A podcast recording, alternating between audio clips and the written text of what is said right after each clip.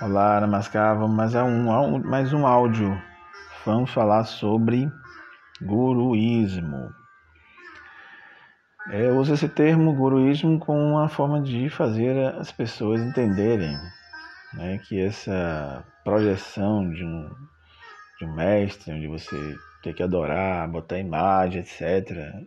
Eu não sou muito afeito a essa ideia, porque isso faz com que nós tiremos a atenção de nós mesmos para projetar em outro ser humano que também era tão falho quanto nós, está aqui no processo de aprendizado. Apesar de serem grandes mestres, não precisam ser adorados, né? precisam ser motivadores. E como diz o ditado, todo mestre faz mestre. Então tem uns aí que gostam mais de serem adorados do que providenciar com que as pessoas realmente se libertem. E criam uma verdadeira é, seita adorativa né, de fanáticos que se submetem a tudo que o mestre manda. Isso é uma visão deturpada. Um verdadeiro mestre só mostra o caminho através do conhecimento, mostra o caminho através do conhecimento. E cada um tem que traçar o seu caminho de forma individual e não manipulado e não manietado, transformando-se de transformando-se em bonecos, né? perdendo a sua vontade própria, seu senso crítico. Isso cria um fanatismo muito grande.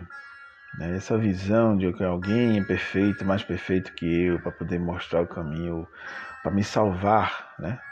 Para me salvar, então eu tenho que adorar.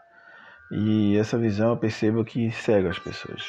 Eu sou formado em filosofia e sei muito bem como isso interfere no processo de desenvolvimento de qualquer pessoa. É um verdadeiro mestre, um verdadeiro orientador espiritual, aquele que pode realmente mostrar o caminho para você se libertar. Ele vai fazer com que você questione as coisas, você busque, através da sua própria, própria força de vontade, o seu próprio caminho. Ele vai dar ferramentas, né? se for dentro da, da, da filosofia yoga, vai ensinar yoga, pranayama, técnicas de meditação, alimentação vegetariana, dentre outras. Né? Então vai mostrar o caminho, ferramentas, conhecimentos acerca dos chakras, energias, enfim. Esse é o fundamento maior. Então o guruísmo, do meu ponto de vista, aqui na escola do Ashta Mananda, da Mahavira Yoga, nós não somos afeitos. Tá? Nossa escola aqui forma assim pessoas que estudam para adquirirem a sua própria é, capacidade de discernimento, senso crítico, né, de seguir o seu próprio caminho, de, de, de ter a capacidade de analisar, de meditar sobre as suas é, decisões, né, ouvir suas intuições. E para fazer isso não precisa adorar nada nem ninguém. Tá? Então, o mundo tem essa essa visão né, midiática, que isso dá dinheiro. A verdade é isso, porque dá dinheiro. Né? E existem pessoas que gostam de serem exaltadas, né? É... Como se diz, gostam de ser paparicadas, né? E isso tudo gera dinheiro, é só isso. É, é, é o que eu chamo de interdependência do ego. Um ego alimenta o outro. Então, de tempos em tempos aparecem os gurus, os ditos gurus, né? E as pessoas vão de maneira cega, sem, sem repensar, sem refletir, seguindo a vida como se fosse uma receita de bolo. E não é. Cada um tem a sua vida. Ninguém tem condições de saber o que, é que o outro está sentindo. Nós apenas deduzimos, mas não podemos estar no corpo da pessoa, na, na vida da, maneira, da, da mesma maneira que a pessoa, para poder dizer exatamente o que, é que ela está sentindo. E isso é, é praticamente uma, uma projeção de uma carência, uma carência interna. Né? E assim vai, né? As pessoas surgem aí do nada, os gurus da vida, e eles aparecem dizendo como é que você tem que viver, como é que você tem que respirar, como é que você tem que andar, né? com as respostas perfeitas para tudo, e não é, na verdade não é. Se você parar para observar, cada contexto é, é diferente. E eu canso de acompanhar e vejo isso. Então, o guruísmo ele é praticamente a, a parte mais deturpada da visão espiritual acerca da visão do yoga, quando é realmente né, vindo da Índia e tal, e, é a questão do yoga. Quando, é, quando são esses, esses é, psicopatas é, religiosos, né, não podem ser chamados de guru, porque essa palavra guru foi até apropriada de maneira incorreta. Essa palavra significa professor, né, aquele que ensina. A palavra guru é, é aquilo que é pesado, aquilo que é de grande importância. E aí usa, aqui no Ocidente usou esse termo guru como se fosse para qualquer caso, né? Mas enfim, você vê como uma coisa é tão deturpada. E aí essas projeções promovem através da mídia todas essas adorações e as pessoas se perdem. Né? É mais interessante ver se essa pessoa que está passando o conhecimento realmente está proporcionando a libertação da mente das pessoas a libertação do ego das pessoas, a libertação da, escravi, da escravidão que é essa vida, essa vida contemporânea, né, do consumo, né? E observar muito isso, né? Que muitos, muitos falsos gurus aparecem aí sentando em trono de ouro, né? Vestindo ouro, sendo adorados.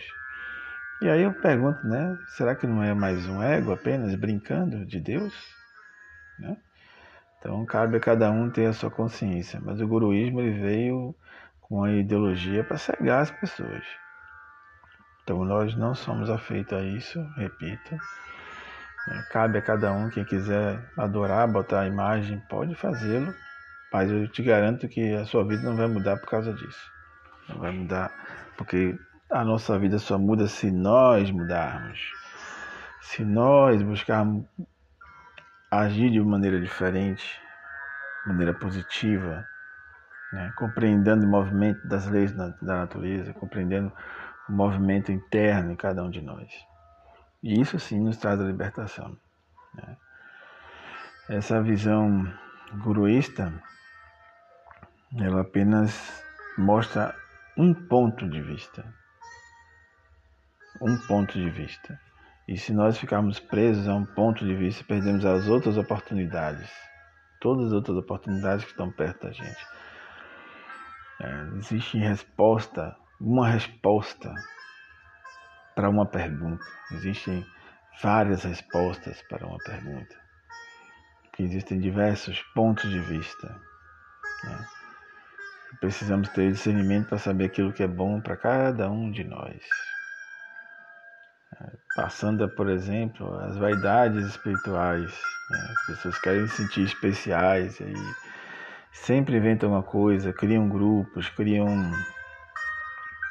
é, segmentos, né? criam modas. Agora está na moda ser vegetariano, vegano, né? Ah, que as pessoas se sintam especiais porque não estão comendo e tal. Mas, no entanto, tem uma premissa, tem que ter cuidado com relação a isso. Respeitar o seu corpo. Né? Se for virar vegetariano ou vegano, você tem que repor as substâncias que seu corpo precisa ainda, para que não, não prejudique a sua saúde. Então, assim, temos em todos os aspectos, em todos os momentos, buscar sempre a ponderação. Ponderar, analisar, né? ver de forma crítica quais são os seus objetivos, Muitas vezes as pessoas não têm objetivo. E por não ter objetivo, como diz o ditado, quem está perdido, para quem está perdido, qualquer caminho presta.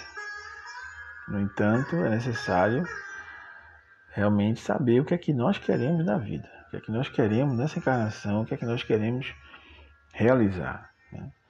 Não unicamente, mas por etapas. Né? Porque até determinado tempo você pode querer uma coisa e depois mudar. Então por isso que a gente precisa saber nosso objetivo e para onde estamos indo. E aí sim, uma vez sabendo para onde está indo, aí tem como direcionar realmente é, as suas energias para o seu foco. Então, para tirar esse foco, basta você tirar a sua atenção e focar em outra coisa. E é o que acontece. As pessoas se tornam fanáticas quando ficam adorando as imagens, fazendo rezas, pedindo, né? Fazem pedidos, né? sem nada fazer, sem nenhuma, nenhum esforço.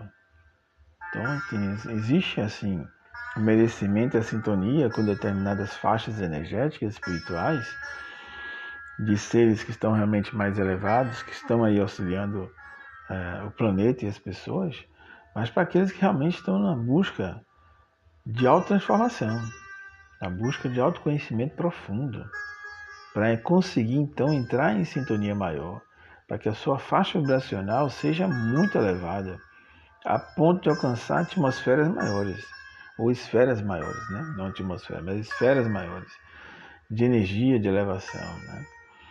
Então cabe a cada um fazer essa reflexão de como, de que maneira eu posso elevar a minha energia, né? Para que eu possa então alcançar esferas, é, é, esferas maiores, planos maiores, mais elevados. Né? Então cabe a cada um de vocês isso. Então o guruísmo ela é uma visão cega né? da visão equivocada de um mestre, de um guru. Outro detalhe, o mestre, o guru, ele não é a pessoa que tem, tem a, a chancela de, de, de, influenciar em sua vida, de dizer o que você tem que fazer o que não tem que fazer. Né? Isso é uma visão também equivocada, muito equivocada. O professor está ali para ensinar o conhecimento e mostrar o caminho como você deve usar as ferramentas. O poder de, de cuidar, direcionar a sua vida cabe a cada um de nós. Porque se fosse assim, Deus daria para a gente mais de uma vida na mesma encarnação, né? Ou seja, botaria você em dois corpos para você dizer o que é que a outra vai fazer e o que é que você vai fazer. E é complicado, isso não acontece. Se Deus botou cada um individualmente para cuidar de si mesmo, é porque já é o suficiente. E é muita coisa. Então, vamos encerrar, meus amiguinhos. Obrigado a todos por ouvir esse nosso áudio aqui agora. Esse áudio falando sobre guruísmo. Espero que vocês entendam de maneira bem breve. Você vê que meus áudios são bem curtos, né? não tem muita conversa sobre estender muita coisa, mas de trazer assim a, a reflexão. Reflitam sobre essa questão do guruísmo. E se vocês concordam, não. Pensem aí direitinho, se vocês acham legal e como é que vocês veem essa forma de, de adoração. Né? E se isso tem levado vocês a algum lugar, tá bom? Fiquem com o Brahman Paraman. E até a próxima.